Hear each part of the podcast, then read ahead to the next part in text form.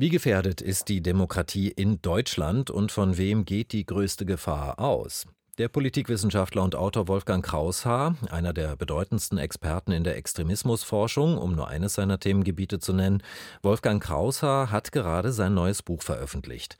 Keine falsche Toleranz, warum sich die Demokratie stärker als bisher zur Wehr setzen muss. Unser Sachbuch des Monats, vor kurzem in der Europäischen Verlagsanstalt erschienen. Nächste Woche Freitag wird er es übrigens in der Berliner Urania vorstellen. Ich habe vor dieser Sendung mit Wolfgang Kraushaar gesprochen. Erstürmung des Bundestages, Absetzung der Bundesregierung, Installation einer neuen Regierung. Die Umsturzpläne der am Mittwoch aufgehobenen Gruppe hauptsächlich aus sogenannten Reichsbürgern, aber auch mit einer früheren AfD-Bundestagsabgeordneten, die klingen Absurd, aber auch beunruhigend. Waren Sie überrascht von diesen so konkreten Umsturzplänen? Ehrlich gesagt, überhaupt nicht. Und ich möchte es nicht darauf angelegt haben wollen, äh, mich bestätigt zu fühlen. Ich hätte gerne auf dieses Bestätigungsmoment verzichten können. Aber äh, mir war klar, äh, dass sowas sehr wahrscheinlich weiterkommen würde, weil es in diesem Jahr bereits ähnliche Vorkommnisse gegeben hat. Man hat bereits im April 2022 einen Teil einer Gruppierung namens Vereinte Patrioten verhaftet. Im September nochmal einen zweiten Teil von derselben Gruppierung. Deren Plan bestand darin, den Bundes Gesundheitsminister Karl Lauterbach zu entführen, damit die Bundesregierung zu erpressen und letztlich einen Putsch durchzuführen. Insofern ist dieser Weg, der jetzt durch diese Großrazzia auf einmal angeblich aufgedeckt worden ist, schon längst beschritten gewesen. Und es handelt sich nicht einfach nur um Spinne, was man daran erkennen konnte, dass die ersten sehr gut vernetzt waren. Also die Verhaftungsaktion vom April bezog sich auf fünf verschiedene Bundesländer.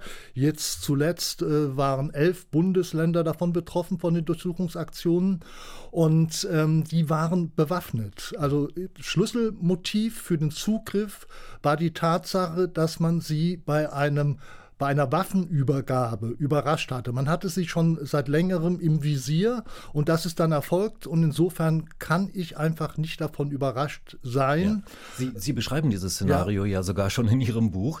Der Punkt ist, ich habe das ja eben so ein bisschen absurd, als ja. absurd bezeichnet im Sinne von unrealistisch. Ähm, aber wie beunruhigend, wie groß ist die Gefahr durch diese Gruppe für unsere Demokratie?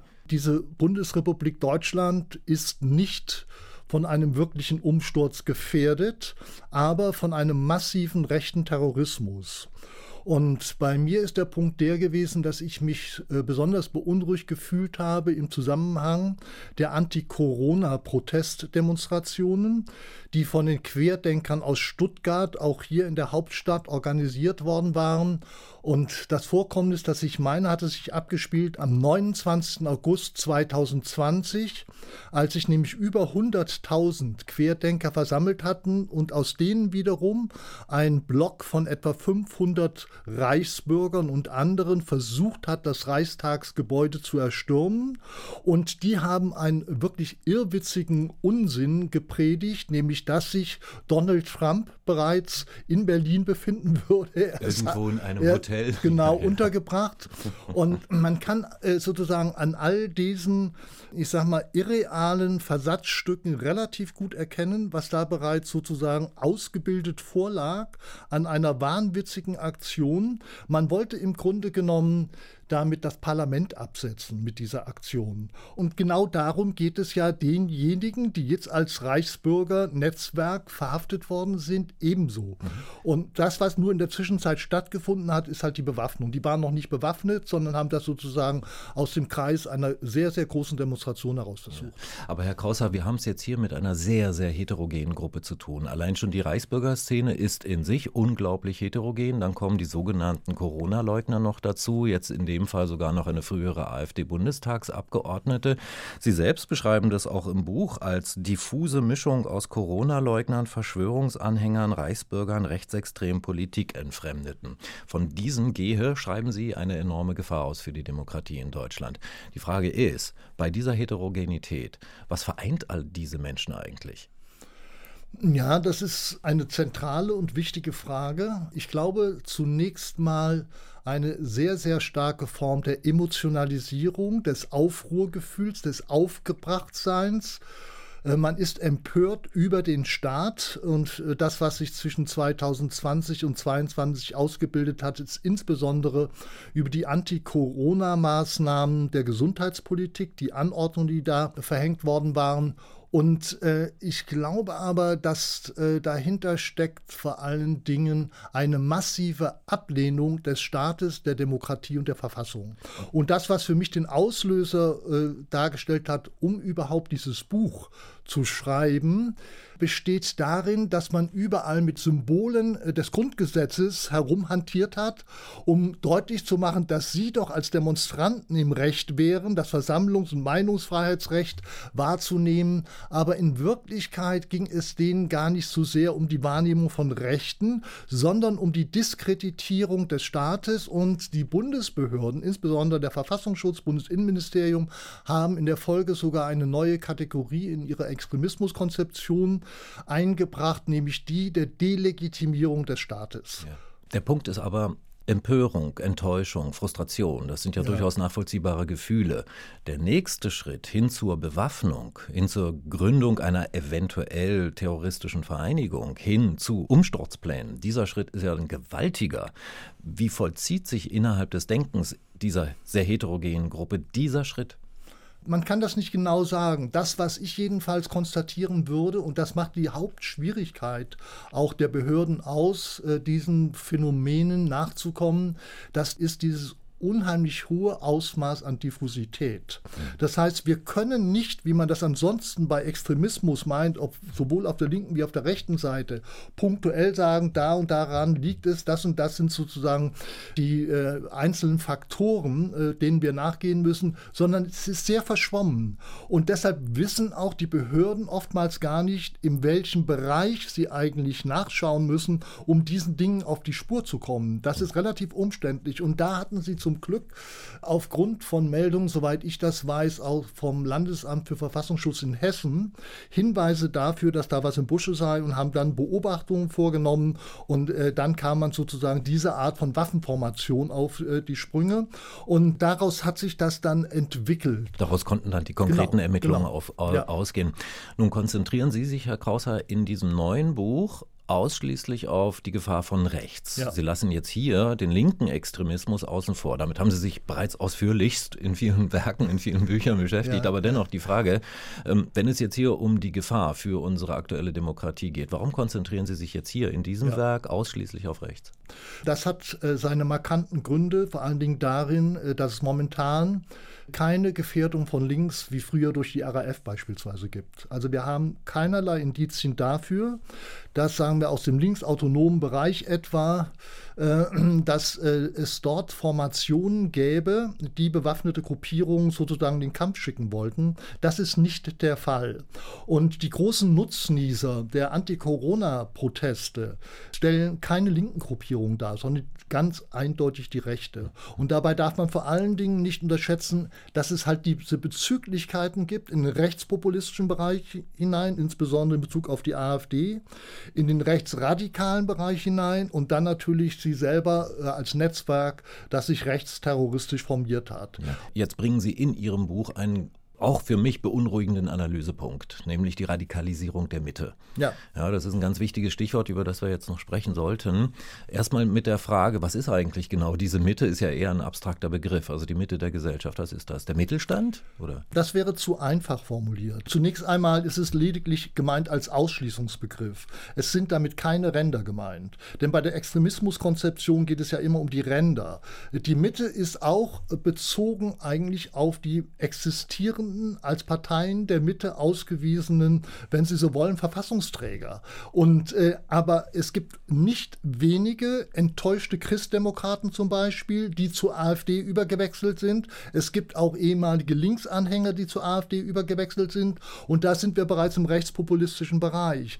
Das heißt, es ist schwer zu formulieren, aber man sollte eines vor allen Dingen sich vor Augen führen, der Nieder- und Untergang der Weimarer Republik lag nicht daran, wie das allgemein vorherrschende Narrativ lautet, am Konflikt zwischen der NSDAP und der KPD, hm.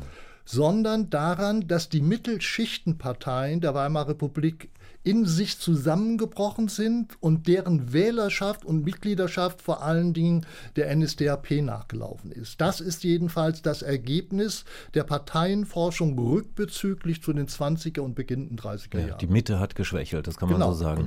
Genau. Ähm, aber die Frage ist ja jetzt für unsere Zeit, ja, äh, wie radikalisiert sich denn diese Mitte, die man jetzt mal als Begriff einfach so annehmen wollen? Wie, wie funktioniert das?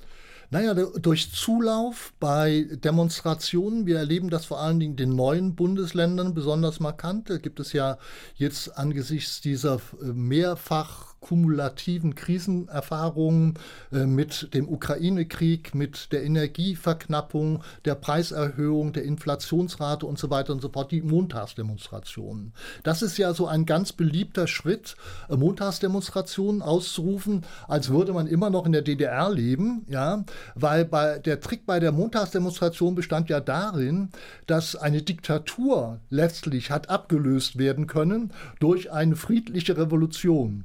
Aber jetzt äh, sozusagen in demselben Modus so etwas weiter praktizieren zu wollen, das signalisiert nach außen ein hohes Maß an Ablehnung der demokratischen Institutionen und im Kern auch der Verfassungsrechtlichkeit. Nun konstatieren Sie ja, Wolfgang Kraushaar, in Ihrem Buch, dass es notwendig sei, dass die Demokratie wehrhafter werden müsse. Sie beziehen sich da vor allem auf Carlo Schmidt, SPD-Politiker, einer der Väter des Grundgesetzes. Ja. Wie könnte denn diese Wehrhaftigkeit der Demokratie aussehen? Also zunächst muss man sagen, die grundlegende Idee, nämlich der Appell zur Intoleranz, ja stammt von Carlo Schmidt äh, vom September 1948 im Parlamentarischen Rat. Das war der Versuch eigentlich, eine Lehre zu formulieren aus dem Scheitern der Weimarer Republik. Denn diese Weimarer Republik war nicht wehrhaft genug, um das zu verhindern, nämlich die Machtergreifung der Nationalsozialisten. Es gibt verschiedene Instrumente, die bereits in der Verfassung ausgebildet sind. Es gibt ein Organisationsverbot. Man kann also zum Beispiel diese Organisationen, um die es bei dieser Großratsjahr gegangen ist, verbieten. Man man kann die Reichsbürger verbieten, es gibt das Parteiverbot, es gibt alle möglichen Dinge, die dem Rechtsstaat zur Verfügung stehen, um einen solchen Eingriff zu starten. Das ist natürlich auch immer nicht ganz ohne Ambivalenz, äh, weil wir leben in einer liberalen Demokratie. Das ist genau das sich, Problem. Ja, das ist ein Widerspruch auch. Ja. Aber man kann auch in einer liberalen Demokratie nicht davon ausgehen, dass all diejenigen Bürgerinnen und Bürger gleichzeitig die Prinzipien, vor allen Dingen Dingen das Koordinatensystem, den verfassungsrechtlichen Rahmen teilen würden. Und deshalb muss man gewappnet sein und sich entsprechend vorbereiten auf diejenigen, die diese Demokratie nach Möglichkeit ja. abschaffen wollen. Aber dennoch, Herr Krauser, also ja. Punkt 1, ne, Carlo Schmidt hat sich bezogen damals sicherlich auf die Situation der Weimarer Republik ja. und auf die Erfahrung des Nationalsozialismus. In dieser Situation sind wir jetzt in der Bundesrepublik Deutschland nicht. Also kann man diese Idee der wehrhaften Demokratie, auch der repressiven Intoleranz, kann man die so einfach übertragen auf unsere Zeit? Man muss sie, man muss sie, ständ, man muss sie ständig parat haben. Ähm, der Punkt ist ja der, dass ich in dem Buch einen großen Bogenschlag herstelle von der Gründung der Bundesrepublik 1948-49 bis zur Gegenwart, bis zur Aktualität und bin vor allen Dingen all den Spuren, Organisationen, Parteien und so weiter gefolgt, die versucht haben, ich nenne das Kontinuitätsbestrebung zum Nationalsozialismus herzustellen. Das heißt, dieses Denken in bestimmten Kategorien, ein völkisches Denken beispielsweise, das ist nicht einfach verschwunden. Und das sucht sich dann immer neu Zuflucht in verschiedenen, verpuppt sich in verschiedenen Organisationsformen. Und darum geht es. Und die Grundkategorie bei mir lautet Ethnozentrismus. Ja. Also die Unterscheidung äh, zwischen dem eigenen Wir und den bösen anderen, äh, auf die man alles ablegen kann oder abladen kann und projizieren kann. Und das erleben wir sozusagen als Grundhaltung äh, durch diese Bestrebungen, die verfassungsfeindlich sind, hindurch. Ja. Punkt 2. Repressive Intoleranz. Eigentlich ein Widerspruch in sich. Die Frage ja. ist natürlich, wie kann jetzt unsere Demokratie wehrhafter sein, ohne die entscheidenden Bürgerrechte, die wir ja zum Glück haben? So entscheidend auszuhebeln, dass ja. wir eigentlich gar kein freiheitlicher demokratischer Rechtsstaat mehr sind. Es geht letztlich immer um eine Abwägung. Wenn bestimmte Gefahrenpotenziale erkannt sind, muss man überlegen, wie weit es nötig ist, um dort zu intervenieren mit äh, polizeilichen oder anderen Mitteln. Aber es ist natürlich nicht allein die Frage der Behörden, sondern es ist eine Frage der Zivilgesellschaft. Und zwar der Ausbaufähigkeit von Mentalitäten und Selbstbewusstseinsformen, dass man nämlich behutsam auch mit Formen dieser Intoleranz umgeht. Denn es kann natürlich nicht sein, dass das kontraproduktiv aufgelöst wird und damit ein Freibrief sozusagen für eine repressive Toleranz wäre. Nein, das ist damit um Gottes Willen überhaupt nicht gemeint, sondern es ist ein, im Grunde genommen ein Appell zur Wachsamkeit und äh, diese Dinge, die dann unternommen werden können, können natürlich sozusagen als Strafmomente nicht äh, praktiziert werden von Seiten der Zivilgesellschaft, denn dafür sind verschiedene Polizei und äh, Bundesbehörden äh, zuständig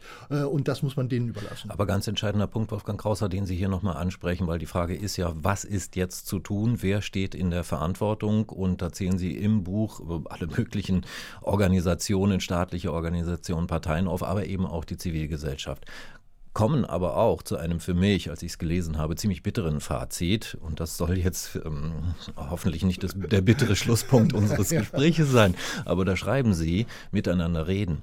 Das ja. Reden allein, das hilft nicht mehr. Ja, ja. Das fand ich niederdrückend ja. als Sie es gelesen haben. Wie kommen Sie dazu?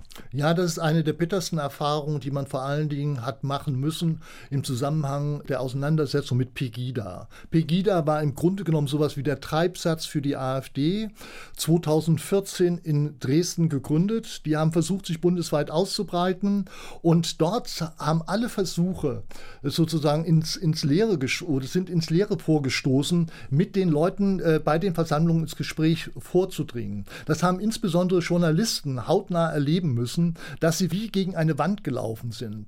Ich würde das natürlich nicht zu einem Grundprinzip machen wollen, zu sagen, man sollte jetzt nicht mehr reden. Man muss überall mit Leuten reden, die redebereit sind. Das ist selbstverständlich. Aber man muss es auch in der Gewissheit tun, dass es bereits abgespaltene Potenziale gibt, die diese Bereitschaft nicht mehr aufbringen.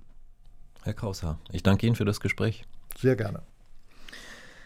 Der Politikwissenschaftler Wolfgang Kraushaar, er hat gerade sein neues Buch veröffentlicht, Keine falsche Toleranz, warum sich die Demokratie stärker als bisher zur Wehr setzen muss. Erschienen ist es bei der Europäischen Verlagsanstalt und die 602 Seiten kosten 34 Euro. Nächste Woche Freitag wird Wolfgang Kraushaar es in der Berliner Urania vorstellen. Den Termin, den finden Sie auch gleich, wie auch dieses Gespräch auf unserer Internetseite rbbkultur.de.